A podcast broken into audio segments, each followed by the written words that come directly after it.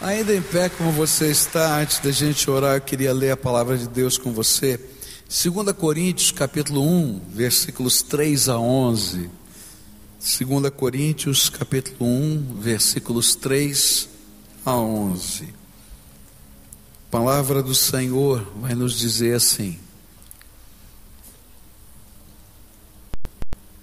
Bendito seja o Deus e Pai de nosso Senhor Jesus Cristo Pai das misericórdias e Deus de toda consolação, que nos consola em todas as nossas tribulações, para que com a consolação que recebemos de Deus possamos consolar os que estão passando por tribulações.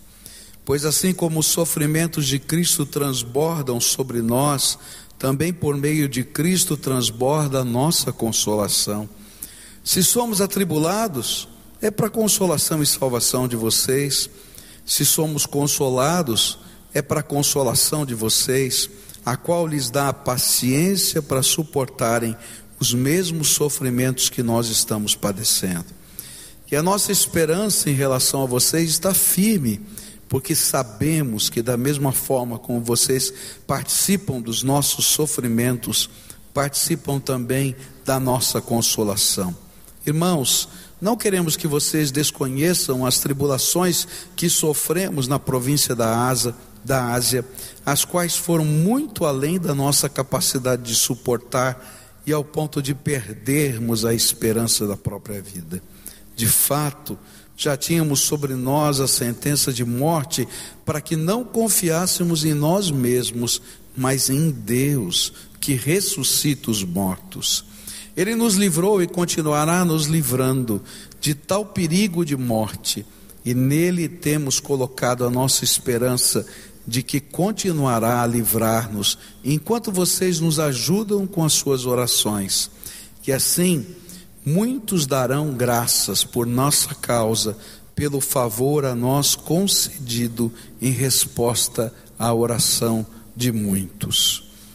Pai querido, nesta hora, Abre os nossos olhos espirituais, os nossos ouvidos e ministra ao nosso coração. O que queremos é o Senhor, só o Senhor. Então revela-te a nós. É aquilo que oramos em nome de Jesus. Amém e amém. Você pode sentar-se, querido. Eu queria contar um pouquinho para você o que está por trás dessa segunda carta aos Coríntios, um pouquinho da história, para você entender e à medida que você essa semana estiver lendo essa carta em casa, possa descortinar o que está acontecendo. Paulo tinha passado cerca de 18 meses na cidade de Corinto. Durante esses meses, ele plantou uma igreja, fortaleceu essa igreja. Foi um tempo de intenso ensino, para que essa igreja pudesse ser uma igreja forte e evangelística. E ao fim desse tempo, então, ele deixou a cidade de Corinto e foi para a Síria para retornar à sua igreja de origem, a sua igreja natal, e ali ele estava então encerrando a sua segunda viagem missionária. E ele prometeu aos coríntios que tempos depois ele voltaria àquele lugar. Mas tempos depois vieram notícias sobre aquela igreja de Corinto que ela estava vivendo problemas e problemas na área da imoralidade. E essa imoralidade não estava sendo tratada de maneira correta pela igreja. Nesse tempo, Paulo escreve uma carta essa carta se perdeu, nós não temos essa carta. Nós só temos um fragmento dessa carta que se encontra, ou pelo menos o resumo dela, que se encontra em 1 Coríntios capítulo 5, versículos de 9 a 13, onde Paulo vai tratar da, do incesto que está acontecendo ali naquela igreja e como a igreja deveria portar-se naquela condição. É importante a gente entender por que a cidade de Corinto ela era tão problemática nessa área da imoralidade, porque ali existia naquela cidade milhares de sacerdotisas da fertilidade. Havia templos ali da fertilidade.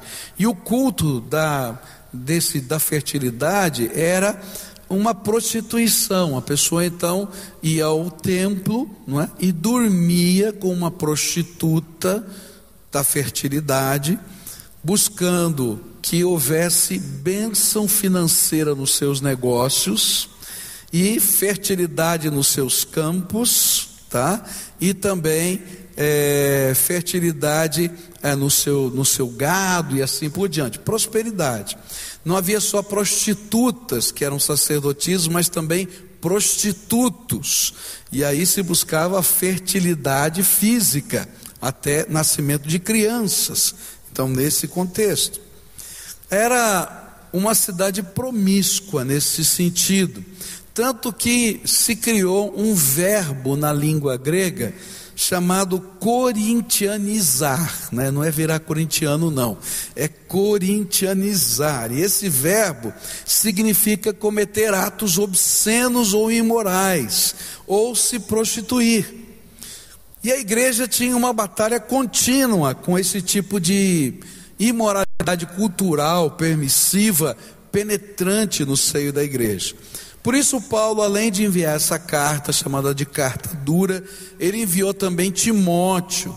Ele recebeu também o apoio de Apolo, que ficou lá. E depois de um tempo, ele escreveu 1 Coríntios. E depois visitou ele mesmo, Paulo, aquela igreja. Quando tudo parecia que estava já resolvido e a igreja voltara ao seu rumo, surgiu naquela igreja um grupo de falsos apóstolos que reivindicavam a autoridade de Jerusalém, diziam que eles vinham com a autoridade de Jerusalém e exigiam a lealdade a si mesmos, a eles, e ao ensino que eles traziam e um afastamento das doutrinas de Paulo. E para isso, para que eles tivessem autoridade, eles atacavam frontalmente Paulo de todas as maneiras que você pode imaginar. Eles atacavam o apostolado de Paulo, dizendo que Paulo não era um verdadeiro apóstolo. Eles atacavam a sua autoridade, não é? Dizendo que ele não tinha a autenticação da igreja de Jerusalém. Ele, eles atacavam a sua honestidade, dizendo que Paulo não dizia verdades, verdade. Eles questionavam a sua pureza, eles questionavam o seu amor e afeição pela igreja. Eles acusavam Paulo de desviar o dinheiro que tinha sido dado, eh, levantado em oferta para dar aos pobres de Jerusalém e que ele teria colocado no seu bolso esse dinheiro e até as lutas e os sofrimentos que Paulo vivia na proclamação do, do, do Evangelho eram motivo de críticas, dizendo: está vendo? Deus está castigando esse homem. Estavam fazendo tudo isso para destruir o apóstolo. Satanás tinha escolhido muito bem por que atacar aquela igreja com tanta veemência. Porque quando a gente estuda a geografia, vai descobrir que essa igreja está num lugar que era o elo do mundo. Não é? Naquele tempo não tinha o canal do Panamá, o canal de Suez, e para diminuir o tempo de comunicação, o que eles faziam? Os navios que vinham do sul para o norte, para não ter que dar a volta na Europa, tá? O que eles tinham que fazer? Eles cruzavam o istmo de Corinto. Como é que era feito? Lembra que os navios daquele tempo eram de madeira, né? e não eram grandes embarcações. Então eles aportavam de um lado do istmo, deixavam o navio lá, tá? Colocavam, tinham lá o pessoal do, do porto que fazia isso, eles colocavam sobre toras de madeira, iam rolando esse navio até o outro lado do istmo, então isso levava cerca de dois, três dias para fazer esse tráfego, tá? Enquanto isso, a, a tripulação descansava na cidade, frequentava o templo da prostituição e assim vai, e depois eles seguiam e ganhavam quase um mês de viagem nisso. Então era, é, é era uma conexão do mundo. Satanás tinha escolhido ali para atacar violentamente, porque se o evangelho se descaracterizasse ali, ele podia alcançar o mundo inteiro descaracterizado. E Paulo então vai escrever 2 Coríntios no meio de todo esse contexto. E é uma carta muito pessoal, muito firme. Então, se você lê essa carta, desafio você essa semana a ler, é pequenininha, você vai ler, você vai entender o que está acontecendo ali. Mas é interessante como ele começa a carta. Ele começa com um tema tremendo: conforto em meio à tribulação. Esse é o tema desse texto que a gente leu. E é como se Paulo estivesse dizendo assim: vocês querem as minhas credenciais apostólicas? Então conheçam o meu sofrimento pela obra do Evangelho, porque elas são parte das minhas credenciais apostólicas. E aí, quando ele vai tratar dessas questões, nos versículos de 4, ou melhor, de 3 a 11, ele vai tentar nos mostrar as dinâmicas do conforto divino. Como é que o conforto divino trabalha na nossa vida? E por que esse conforto divino podia ser uma, uma das características da autenticidade do seu ministério? E nessa manhã eu não tenho tempo de falar sobre todas essas dinâmicas, mas eu quero falar de uma: a promessa de Deus. E eu queria pensar nos versículos 3 e 4, onde a palavra do Senhor vai dizer assim para a gente: Bendito seja o Deus e Pai de nosso Senhor Jesus Cristo, Pai das misericórdias e Deus de toda consolação, que nos consola em todas as nossas tribulações, para que com a consolação que recebemos de Deus, possamos consolar os que estão passando por tribulação. Na dinâmica da consolação tem uma santa promessa. A promessa é: sou eu, Deus, quem conforta. É como se Paulo estivesse a nos dizer: olha, antes de tudo, eu quero que você saiba que o Deus que é todo conforto, que provém dele todo conforto, nunca falha. Isso por causa da sua própria natureza, porque ele é o Pai das misericórdias e Deus de toda consolação. No pensamento hebraico, o termo pai de alguma coisa, não é? Ou de um bem, tem o sentido de que essa pessoa tem a capacidade de originar, de criar, de gerar aquilo que está sendo dito que ele é pai. Por exemplo, Satanás é o pai do que? Da mentira.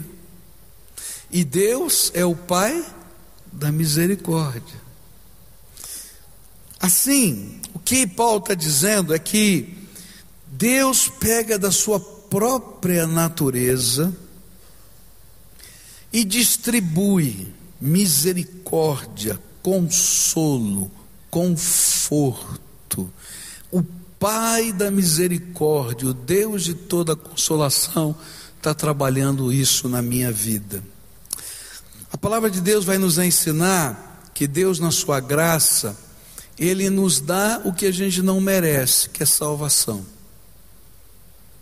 E Ele não nos dá o que a gente merece, isso é misericórdia, quando ele segura, não é a consequência ou o julgamento sobre a nossa vida.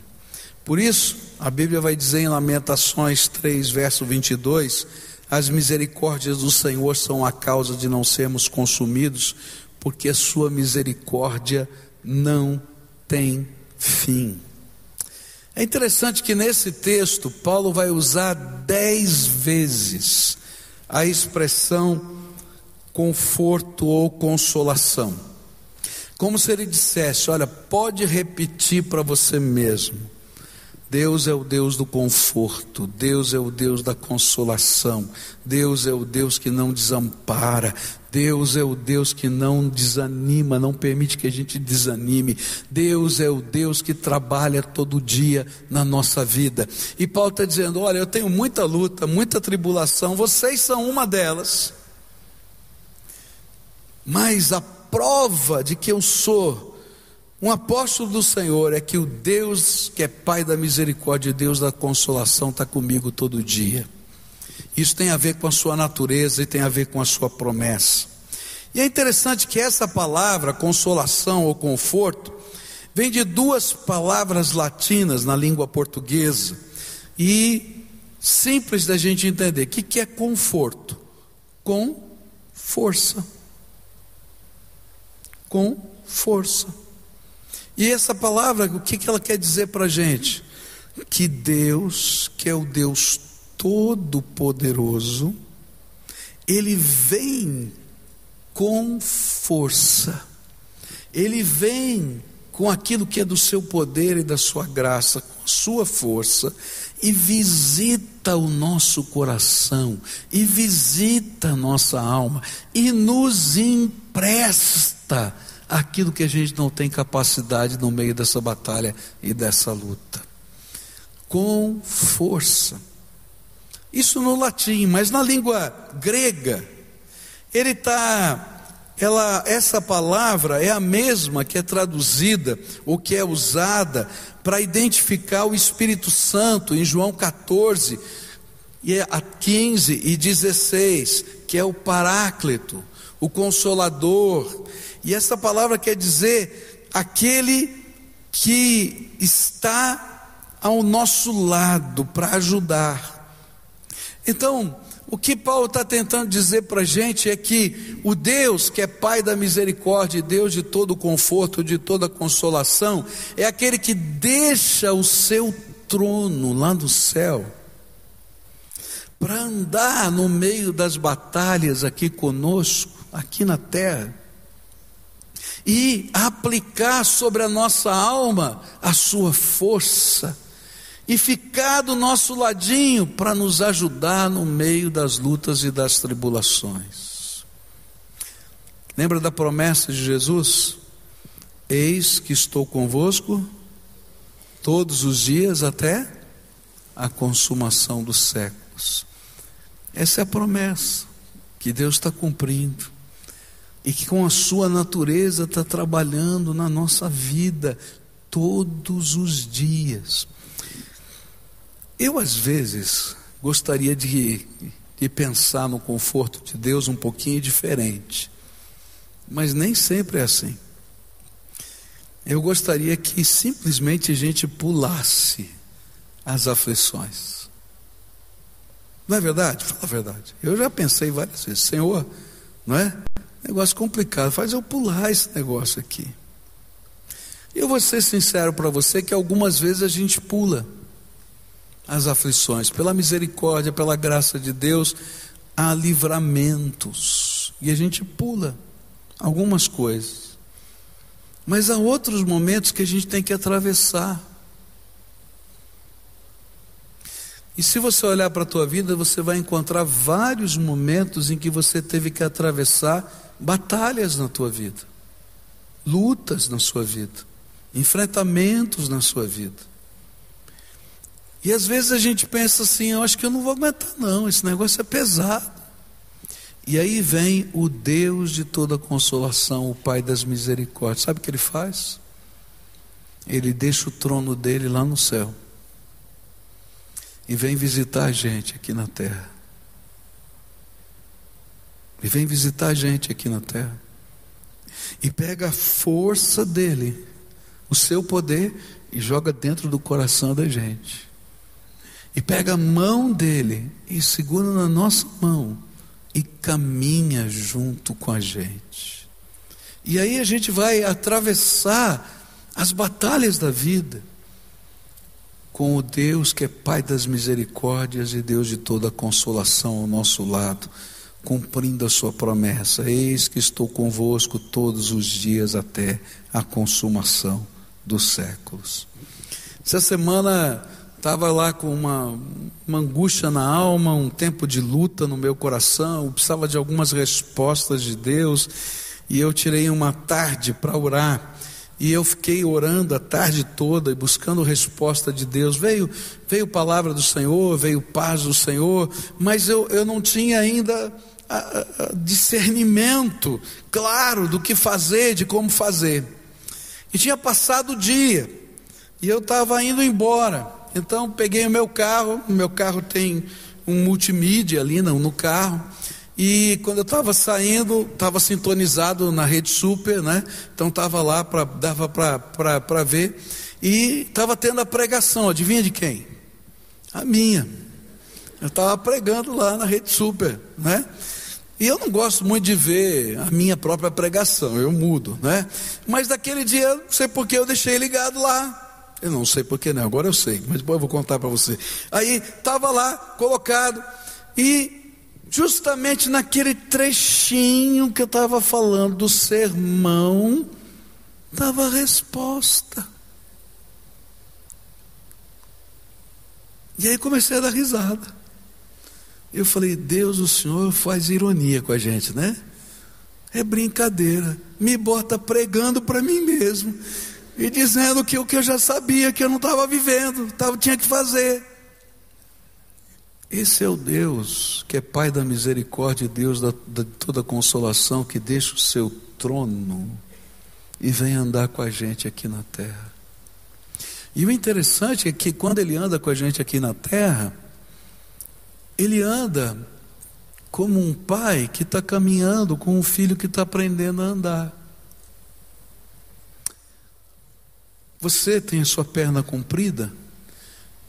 E para aquela criancinha que está aprendendo a andar, equivaler o seu passo, às vezes tem que dar quatro, cinco, seis passos para chegar na mesma distância que você dá com um passo.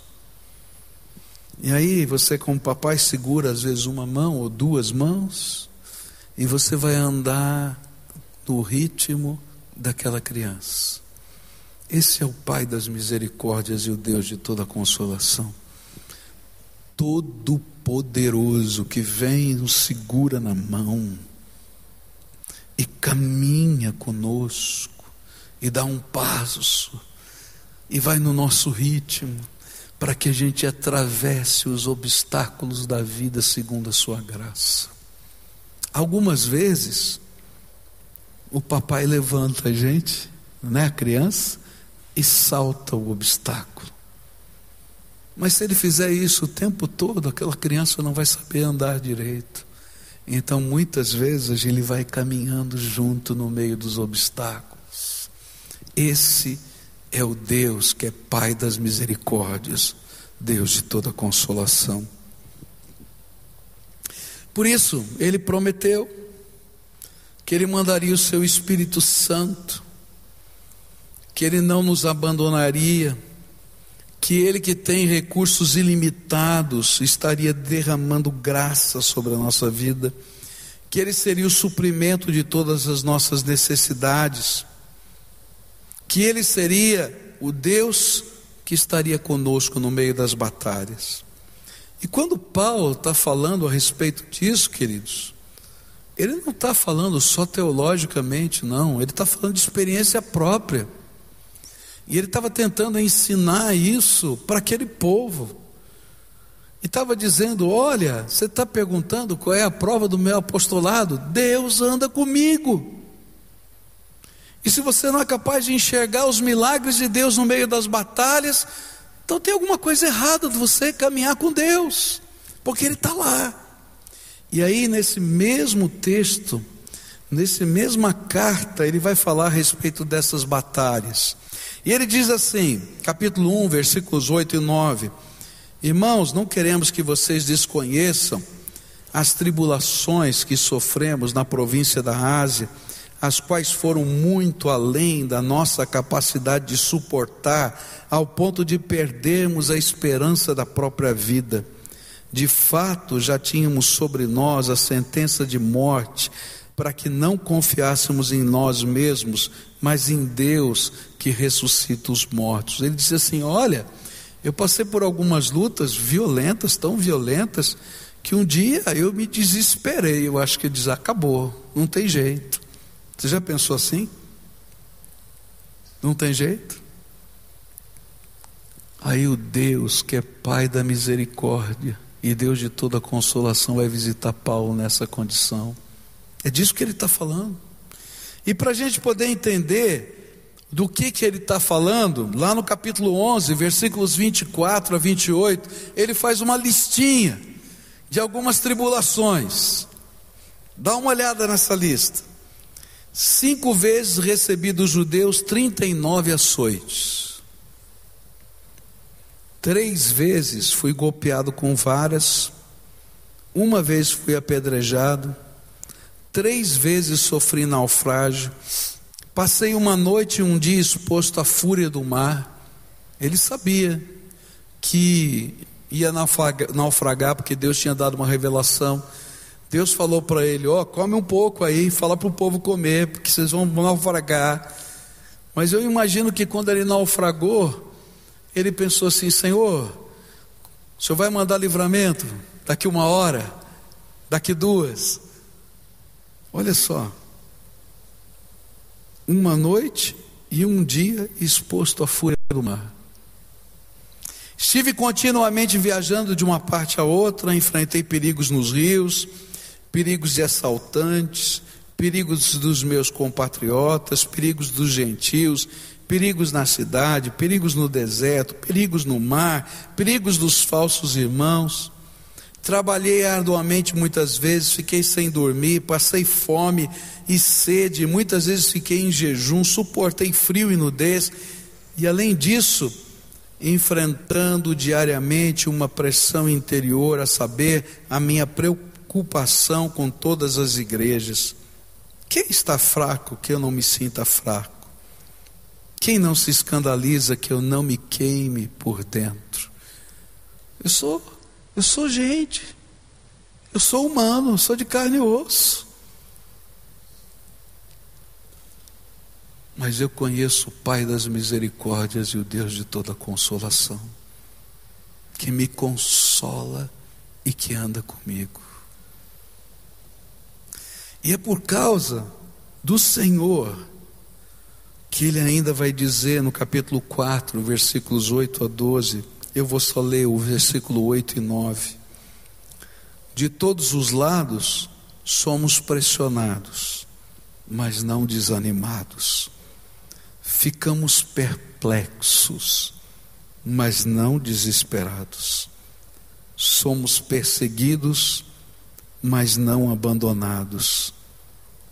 Abatidos, mas não destruídos porque eu tenho um Pai da misericórdia, um Deus de toda consolação, que deixa o seu trono para andar comigo, que pega a sua força e joga dentro da minha alma, que me carrega no colo e me faz saltar algumas coisas, mas quando Ele não faz saltar, ele fica comigo todos os dias até a consumação dos séculos. Nessa manhã eu queria dizer para você que você veio aqui para ouvir uma coisa muito simples. Muito simples. Se você esquecer tudo mais, não esqueça disso. Deus se importa com você. E se você tem dúvida, só nesse texto que a gente leu, dez vezes está dito que Ele se importa a ponto de confortar você. Deus é o Deus que conforta, que se importa. E lembra, conforta é, é passar a mão na cabeça e dizer, ah, tudo bem, meu filho, não. É impartir, dividir a força é colocar a sua graça, o seu poder, a sua misericórdia, a sua presença na tua vida.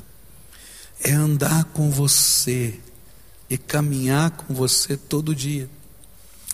Tem uma velha canção, né, que tem tudo a ver com aquilo que a gente está pensando aqui nessa manhã. Ele diz assim: se as águas do mar da vida quiserem te afogar, faz o quê? Segura na mão de Deus e vai. É o Deus do conforto. Se os conflitos da vida, se as batalhas, Ele está do teu lado. Segura na mão de Deus e vai. Nesta manhã eu queria terminar essa mensagem orando com você. Talvez você tenha chegado aqui com um monte de angústias na alma, medos. Satanás gosta de dizer para a gente que Deus não está vendo, que Deus não está ouvindo, que Deus não está respondendo. É tão, tão forte isso que eu tenho que ouvir eu mesmo pregando para Deus dizer: Está vendo, filho? Já te falei. E às vezes ele tem que lembrar a gente coisas que ele já ensinou para a gente. E Satanás às vezes fica falando para a gente: olha, não se importa não, não está te ouvindo, não tem resposta. Enquanto que o Espírito de Deus está dizendo: eu moro no teu coração, habito em você, nunca te deixei, nem vou te abandonar, porque você é filho amado meu. Está no meio da batalha, quem sabe você está no meio do mar revolto, o navio afundou e você está boiando e dizendo: Senhor, e agora? O Senhor está lá com a gente, do ladinho da gente, repartindo conosco a força que eu não tenho. E é por isso que no capítulo 12 desse livro, dessa mesma carta, Paulo vai chegar a uma conclusão incrível. E ele vai dizer: quando sou fraco, é que sou forte, porque o poder de Deus se aperfeiçoa em mim nas minhas fraquezas. E Paulo vai escrever nessa mesma carta que nesse tempo, lá no mar, boiando, quando ele achou que não dava mais, ou quando ele foi apedrejado, que ele achou que não dava mais, ou quando ele levou o açoite, que ele achou que não dava mais, o Senhor estava dizendo para ele: Eis que estou convosco todos os dias até a consumação dos séculos. Eu quero orar por você hoje. Eu quero pedir a bênção de Deus sobre a tua vida. Eu quero te pedir que a força do Senhor se revele na tua fraqueza. Que a determinação do Senhor esteja dando orientação e sabedoria para você. Que a resposta que Ele já deu seja implantada na tua vida porque você vai andar com ele, segurando na mão. Então, se você está necessitado dessa intercessão hoje, hoje é tempo de oração, fica de pé no teu lugar, eu quero orar por você, só isso, orar por você, pedir que o Senhor te abençoe com a misericórdia dEle, com o conforto dEle, com a direção dEle, com o poder dEle, com a graça dEle na tua vida. Senhor Jesus, nós estamos juntos aqui como teu povo, ouvindo a tua palavra, a tua palavra, Senhor, que foi lida aqui, e tentando entender o que Paulo estava tentando dizer para a gente. E ao entender isso, Pai, eu quero te pedir, abre os nossos olhos para enxergar a presença do Senhor. Que na situação que os teus filhos estão vivendo, essa situação seja visitada pelo Senhor. Mas não somente a situação, eles sejam conduzidos pelo Senhor. Que a mão do Senhor os sustente, que o poder do Senhor os fortaleça, que a direção do Senhor seja clara. E que, Senhor, quando imaginarem que não tem jeito, que o Senhor seja o milagre na vida deles. Escuta, Deus, a nossa oração e visita-nos agora como o Pai das misericórdias e o Deus de toda consolação. É aquilo que oramos em nome de Jesus. Amém e amém. Dá a mão para quem está perto de você. E eu queria cantar com você essa canção, não é? segura na mão de Deus e vai. E queria terminar esse culto falando do momento que o Brasil está vivendo, tá? É impossível não ficar atordoado com tudo aquilo que a gente viu e ouviu essa semana. Mas eu quero repetir para você o que eu já tenho dito. Eu creio de todo o meu coração que o Brasil está sendo passado a limpo para que haja mudança nessa terra. Não dá para ser um país como esse que a gente está vivendo. E para isso, tudo aquilo que está escondido tem que aparecer. Eu ouvia um comentário de, de algumas pessoas, cientistas políticos, dizendo uma coisa que eu dei graças a Deus: diz assim, a política brasileira colapsou. E quando ele falou isso, ele disse assim: o jeito de fazer política no Brasil acabou eles vão ter que se reinventar. E eu disse: Louvado seja Deus. Agora, eu quero dizer para você que serão tempos difíceis. Porque vai mexer com a economia, vai mexer com um monte de coisa. Não pense você que vai ser fácil essa mudança. Mas o Pai das misericórdias e o Deus de toda consolação vai estar conosco nessa história. E nós que temos orado por essa nação, vamos ver esse país mudar. Porque eu creio que tem mudança para o Brasil e tem mudança para mim. Tem mudança para minha casa, mas tem mudança para minha nação. E eu creio que o Senhor vai andar conosco nisso tudo. Mudança começa na minha casa, no meu coração, mas não pode parar aí. Tem que chegar nas ruas, tem que chegar lá no palácio, tem que chegar lá nas empresas, porque se a gente não for diferente, não vai dar. Por isso eu vou segurar na mão de Deus, eu vou. E vou chegar lá. Eu não sei se eu vou passar 24 horas no naufrágio. Mas eu vou chegar lá em nome de Jesus. Você crê nisso?